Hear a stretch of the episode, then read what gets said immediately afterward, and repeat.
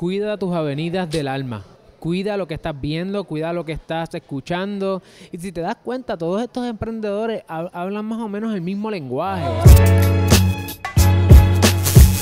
Saludos familia, yo soy el licenciado Alexiomar Rodríguez, fundador de Siglo, y una de mis pasiones es ayudarte a establecer, crecer y proteger tu negocio. Por eso en este canal encontrarás contenido semanal sobre propiedad intelectual, empresarismo y la industria de entretenimiento.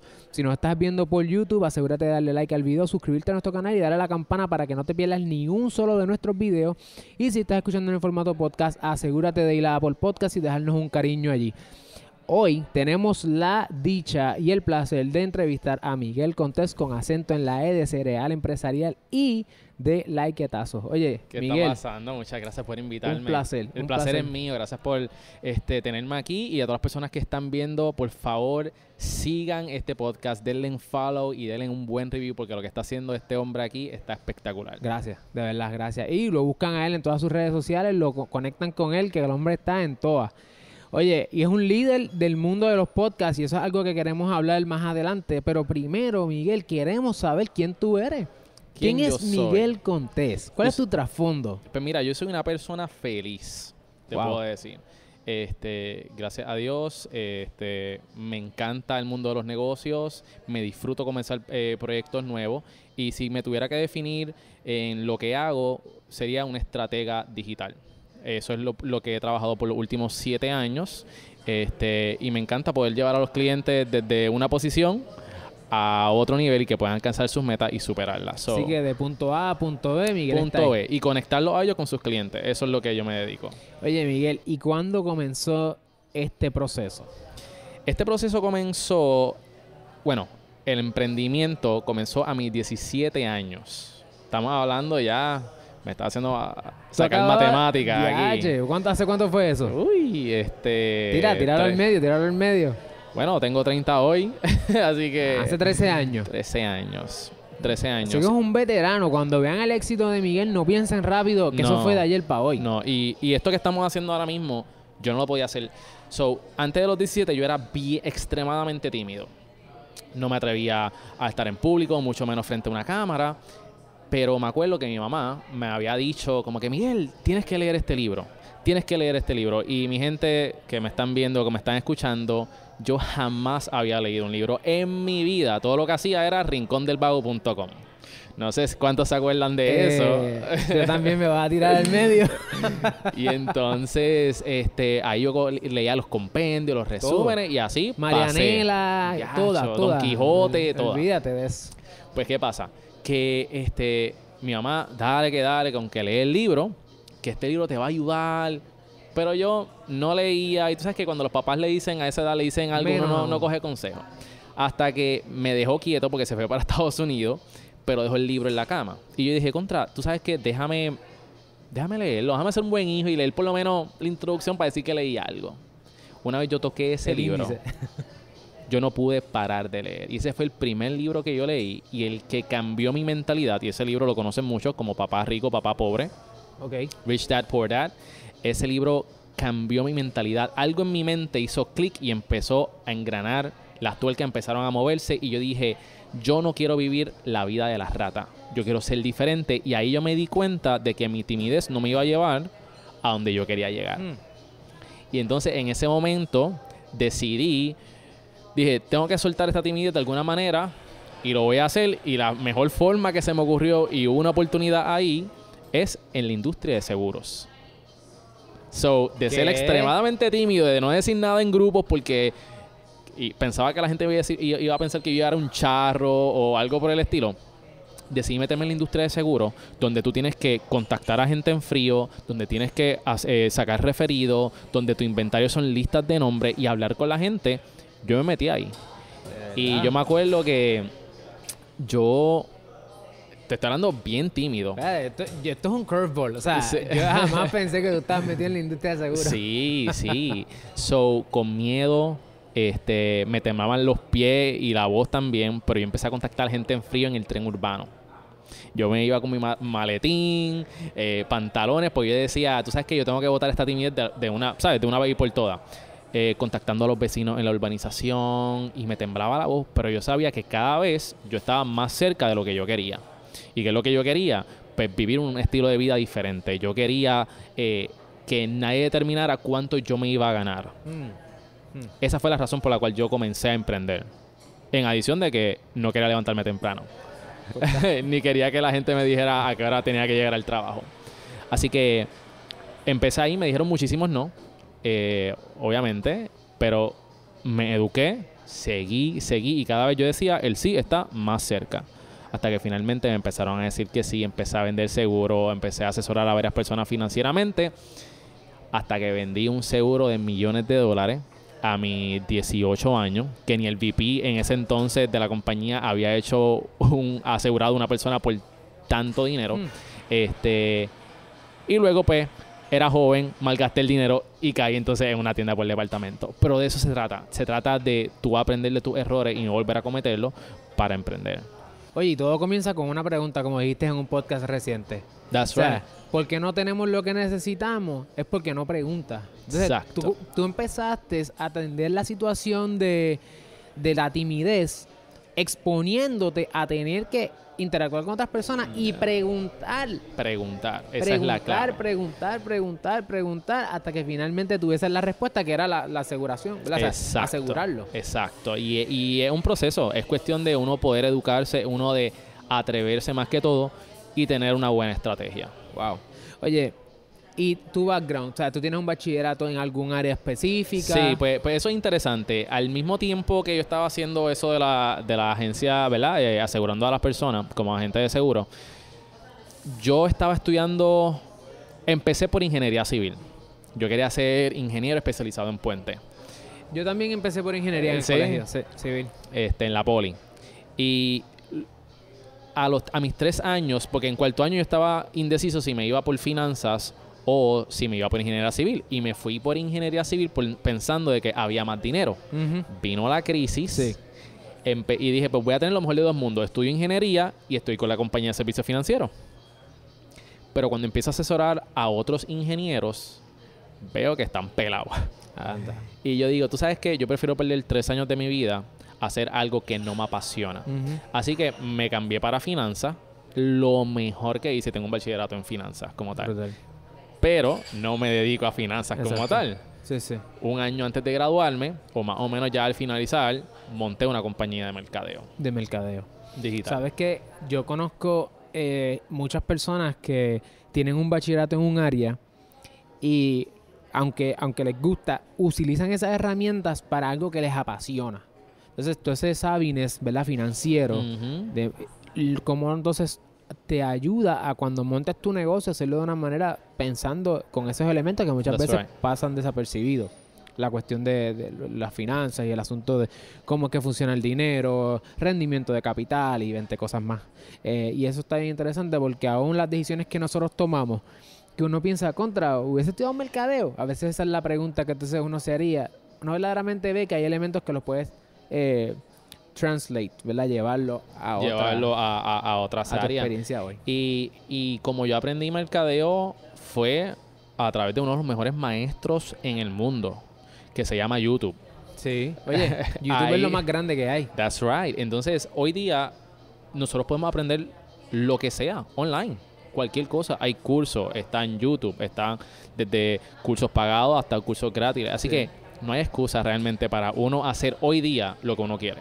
Así que si hoy tú te encuentras en una etapa de tu vida que tú dices, contra, a lo mejor mi background es en esto, a lo mejor yo llevo tantos años dedicándome a esta industria y quieres pivotear, quieres hacer ese cambio, estás a tiempo y no hay excusa porque hay contenido educativo gratis en las redes sociales, en YouTube y en el internet. Así que para los que no tienen chavos, YouTube. Exacto. Los que quieren darle un, un boost, pues hay muchos cursos también. Exactamente. Y la- el beneficio de los cursos es que no tienes que estar como que scavenging por Ajá. ahí viendo, ¿sabes? Como que buscando información de este website, buscando información de este otro website, sino un curso ya es realmente conveniencia. Por eso es que uno paga por un curso, porque es conveniente y agilizas el proceso de alguien que ya hizo ese trabajo por ti. Así es, así es.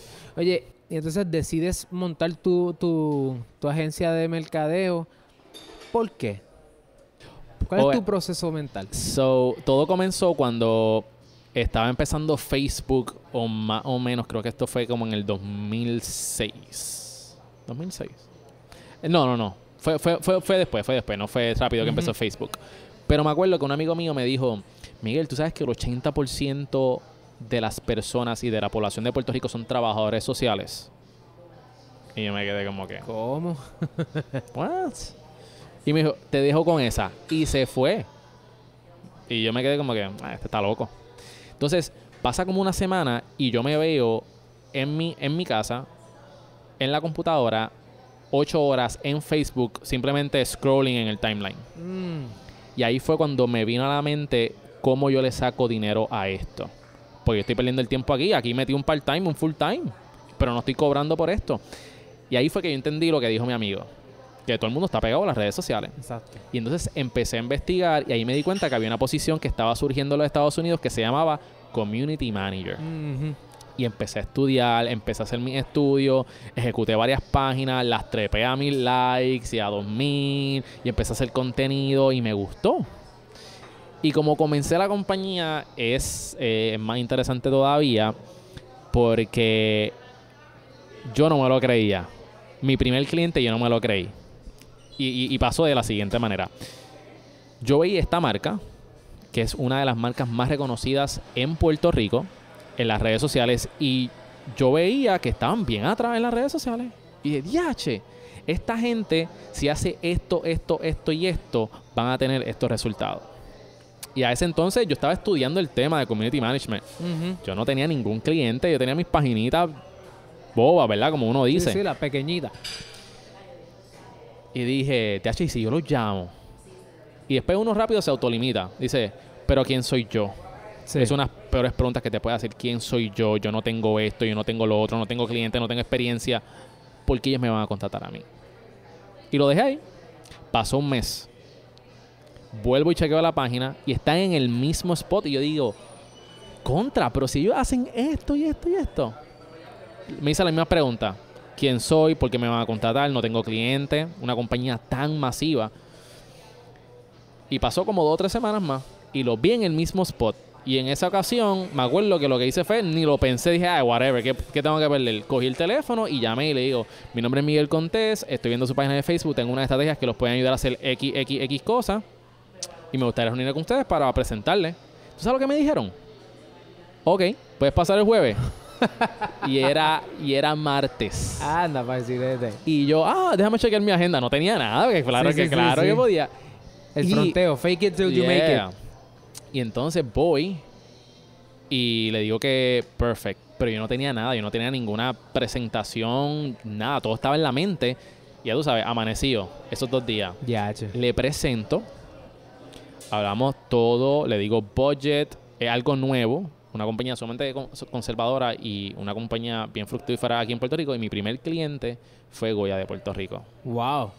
Ese fue mi primer cliente. DH, así que tú fuiste directamente, o sea, tu primer Sí. cliente fue un cold calling. Sí, así mismito. Pap, lo llamaste. Oye, y sigues entonces, seguimos dando esa, eh, yo creo que ese va a ser el tema aquí. O sea, no tengas miedo a preguntar. That's right. That's right. Por eso, por eso es que lo hablé en, en el podcast. ¿sabes? La manera que tú adquieres cualquier cosa que tú quieras en la vida, lo puedes hacer preguntando. Es preguntando, contra. Y, y entonces, ok, lograste ese cliente. ¿Tú sentiste que, que alcanzaste el éxito en ese momento? Y, y quizás te echaste para atrás. No. ¿Y qué, qué pasó? ¿Cuál fue esa mentalidad? Yo pensé que yo me iba a comer los nenes crudos después de yo tener una compañía tan reconocida en ese entonces, en el 2012, como lo fue eh, esta compañía. Sin embargo, yo no adquirí ni un solo cliente ese año, a pesar de que yo tenía el vaqueo de tener esta compañía. Y yo creo que tiene que ver, eh, so- fueron varios factores, las redes sociales estaban comenzando, la gente decía, porque yo voy a pagar por algo que, me, que es gratis, no está en el boom que tenemos ahora, que ahora es necesario tú estar en las redes sociales. So, hubo mucha educación que se tenía que hacer en ese entonces. Eh, y lo segundo es que ya me atrevía a preguntar, pero no era estratégico en hacerlo. So, ahí yo envié más de, ese año yo envié más de setenta y pico, 80, 90 propuestas y todas me dijeron que no. Todas.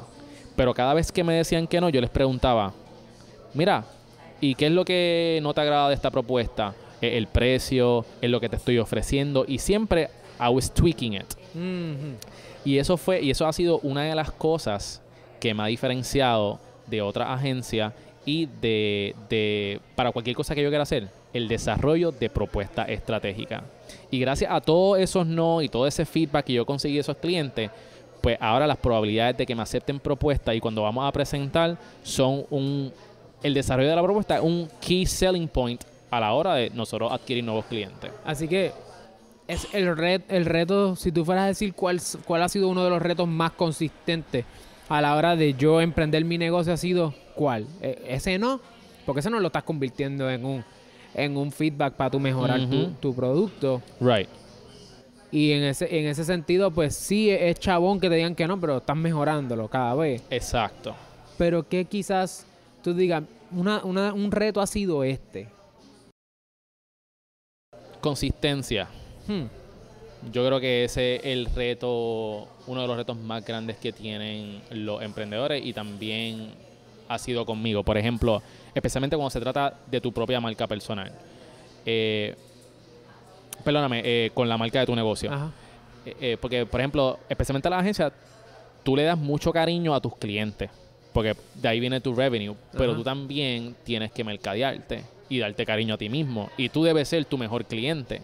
Mm. muchas veces descuidamos nuestras propias marcas por atender a otros clientes sin saberlo que si se nos van clientes, con nuestra marca podemos adquirir otros. Así que el ser consistente en ya sea publicar contenido de valor eh, y simplemente estar ahí on point con lo que tú te propongas, yo creo que ese es el reto más grande, porque mucha gente se planifica para el nuevo año tantas metas y ya en abril, es más, ni abril, ¿qué? En febrero ya se Ya olvidaron, ya están quitados o, o no tienen un plan. So, yo creo que la consistencia es clave para alcanzar el éxito. ¿Y cómo tú defines el éxito? Muy buena pregunta. Ahí me diste con el pie forzado. Sí. Mira, eh, yo creo que si yo tuviera que definir el éxito, fuera alcan- bien simple y puede sonar clichoso, pero es alcanzar lo que tú quieres en la vida. Es hacer lo que tú quieras. O como dicen por ahí, hacer lo que te dé la gana. Exacto. Este, porque yo creo que nosotros tenemos, pa- pasamos mucho tiempo en nuestras vidas viviendo quizás a las expectativas de otro. ¿Qué piensa el otro? ¿Qué es lo que piensa mami? O mami quiere que yo sea esto y papi quiere que yo sea lo otro. Y entonces estamos complaciendo muchas veces a, a muchas personas. Pero tú vives contigo 24 Sí. 24/7. Tú estás encerrado en esta piel y aquí adentro y tú siempre estás hablando contigo. Entonces, ¿por qué no vivir la mejor vida, la vida que tú realmente quieres? So, yo creo que el éxito es eso, es hacer lo que tú quieras. That's it. Y cumplirlo, claro está, porque si no vas a estar Claro. frustrado. O sea, ponerte meta y alcanzar Y esas lograrlo. That's. Ya sean Simple. pequeña, mediano, largo plazo. right, right. Y en ese proceso, hay veces que uno, se, uno está desmotivado. A uno- con uno mismo. O sea, Definitivo. a veces la fuente de mayor frustración es uno. ¿Qué tú haces para mantenerte motivado y para mantenerte en esa mentalidad de crecimiento? Rodearte de personas que te añadan valor. Hmm. That's it. Yo creo que, y esto lo estuvimos hablando antes de la entrevista, es que cuando uno está emprendiendo el proceso puede ser bien solo. Y definitivamente por muchos años yo estuve sin partners, este, ni con relaciones. Y yo me tiré esa longa Solo. solo, En tu seis casa. años. ¿Ah? En tu casa en mi oficina. Solo, a- manejando clientes, adquiriendo clientes. Ya al final, para María, que también eso fue un, O sea, 2017 estamos hablando. y empecé mi compañía en el 2012. Fue que yo vine a empezar a contratar a personas. Que son unas cosas que yo no me arrepiento de nada. Y hay dos cosas que me si, si me tuviera que escoger fueran una de esas cosas sería contratar a gente Temprano. En el más juego. temprano. Yes. O hacer relaciones. A ser relación. Relaciones. Esas son como que mis dos regrets si tuviera alguno. Es desarrollo, porque cuando tú sales de la, de la high y de la, de la universidad, eh, universidad es más difícil hacer relaciones.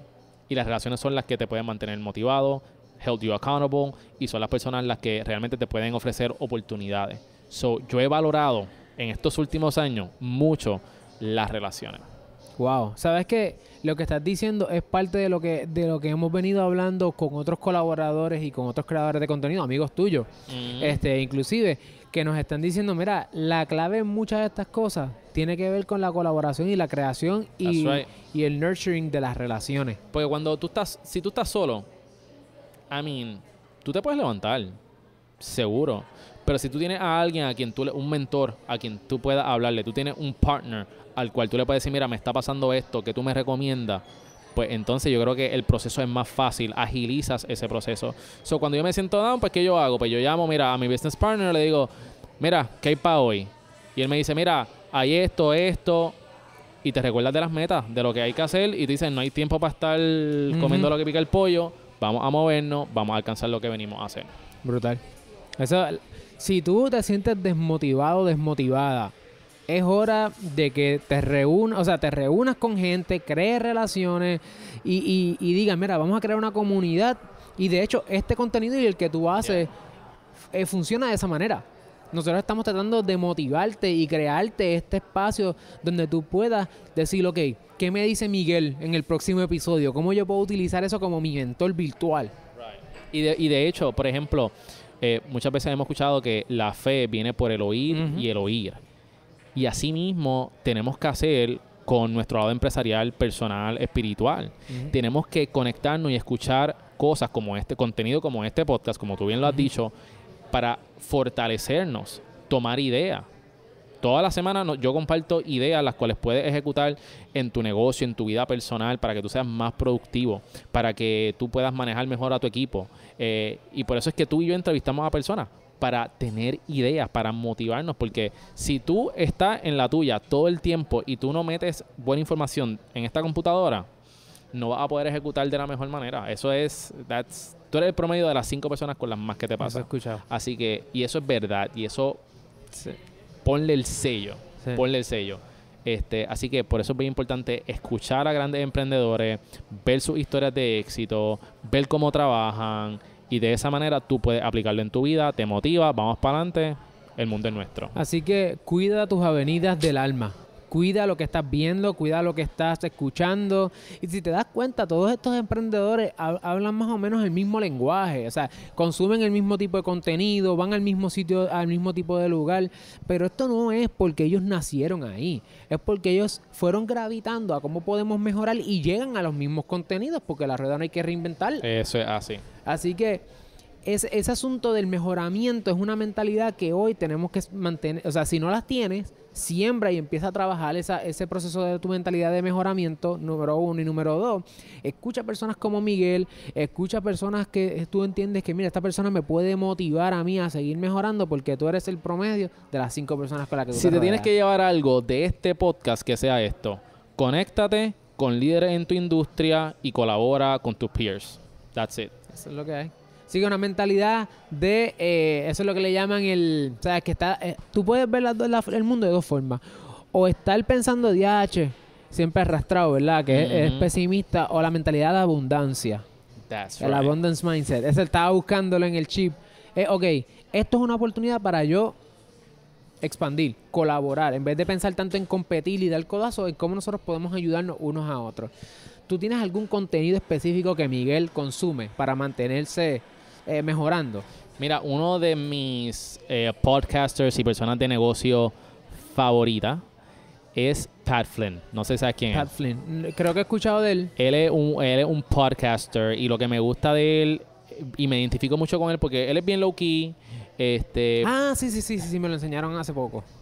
pero Que él tiene un setup como de entrevistas también, ¿verdad? de podcast. Sí. De hecho, una de, las razones, una de las cosas que me motivó a mí a hacer el podcast fue él. Este, y sí, y me, me encantaba todos los emprendedores que traía semana tras semana. Y poco a poco pude ver el desarrollo de cómo fue de un podcast a crecer un blog con millones, millones de personas traficando por ese blog, este, viendo todos los downloads, cómo en, en ingresos él ha incrementado y él ha sido un role model para mí para implementar diferentes cursos, eh, congresos, eh, productos digitales que él vende, affiliates. ¿sabes? Pat Flynn para mí ha sido una inspiración, así que yo consumo mucho el contenido de él y de otros emprendedores, por ejemplo, Verónica Villet, Joan Ixochar, que la considero una mentora, este, y muchísimos más de los que podamos hablar. So, definitivamente, este, no estoy leyendo tanto, pero sí estoy escuchando audiolibro. Ok, que básicamente es consumir, consumir That's right. contenido que te, que te permita mantenerte en una etapa de educación constante que te ayude entonces a tu mejoramiento. Así que sí, ya, ya Miguel compartió contigo dos cosas que te tienes que llevar de esta entrevista. Número uno, y él no lo, él no, no lo dijo de esta manera, pero voy a añadirlo. Zumba. Miguel comenzó el proceso solo, metiendo mano, moliendo vidrio, como dicen por ahí, allá en una esquina, nadie estaba viéndolo, no tenía la luz encima. Pero ese trabajo que él fue haciendo desde los 17 años, o sea, son 13 años de carrera, son lo que lo posicionaron a él para hoy poder ser una voz líder, porque él te va a hablar de lo que él vive. Eso es lo número uno. No podemos hablar de lo que nosotros no conocemos.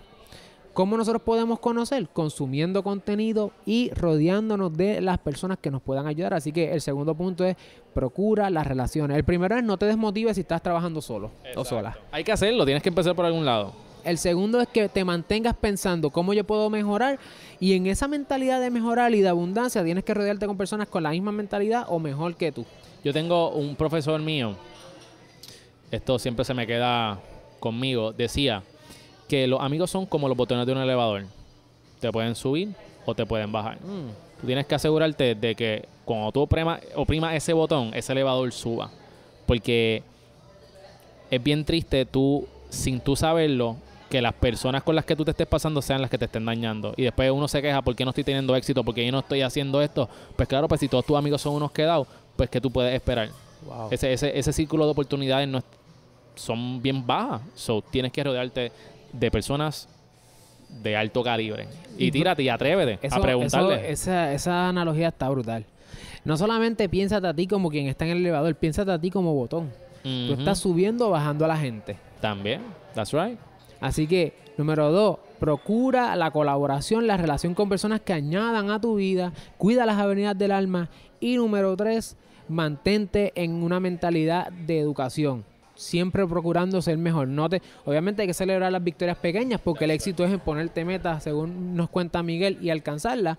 Pero tenemos que también mantener una mentalidad de mejoramiento. Como Yes. entonces yo alcanzo la próxima meta. Yo creo que, yo creo que eso es mucho. Es, es bien importante, pero también puede ser una navaja de doble filo. Y voy a explicar por qué, porque esto, esto me pasó y quizás le pueda pasar a alguien. Una de las razones por la cual yo estuve tanto tiempo trabajando solo es que yo consumía mucho contenido. Y lo que pasa cuando tú consumes mucho contenido, número uno, te puedes paralizar en hacer ciertas cosas.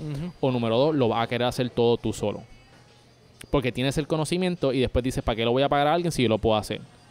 Y entonces eso no te permite crecer. Mm. So, una de mis metas que he tenido estos en, en estos últimos tiempos ha sido cuál? Saber un poquito menos. Y dejar que los expertos se encarguen y de contratar a gente que se encarguen en lo que se especializan. Mm. Porque si tú lo haces todo, realmente no estás haciendo nada efectivamente.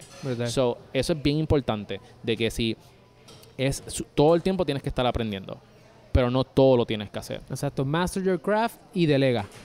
Así que ya estamos hasta aquí. Nos ha, nos ha traicionado el tiempo. Miguel, gracias. No, me he disfrutado, Miguel, gracias por la oportunidad. gracias. Eh, otra cosa que él nos dice es que él hace ejercicio todos los días, así que se mantiene con el- cuidando el cuerpo, siervo. Right. Escuché por ahí los otros días.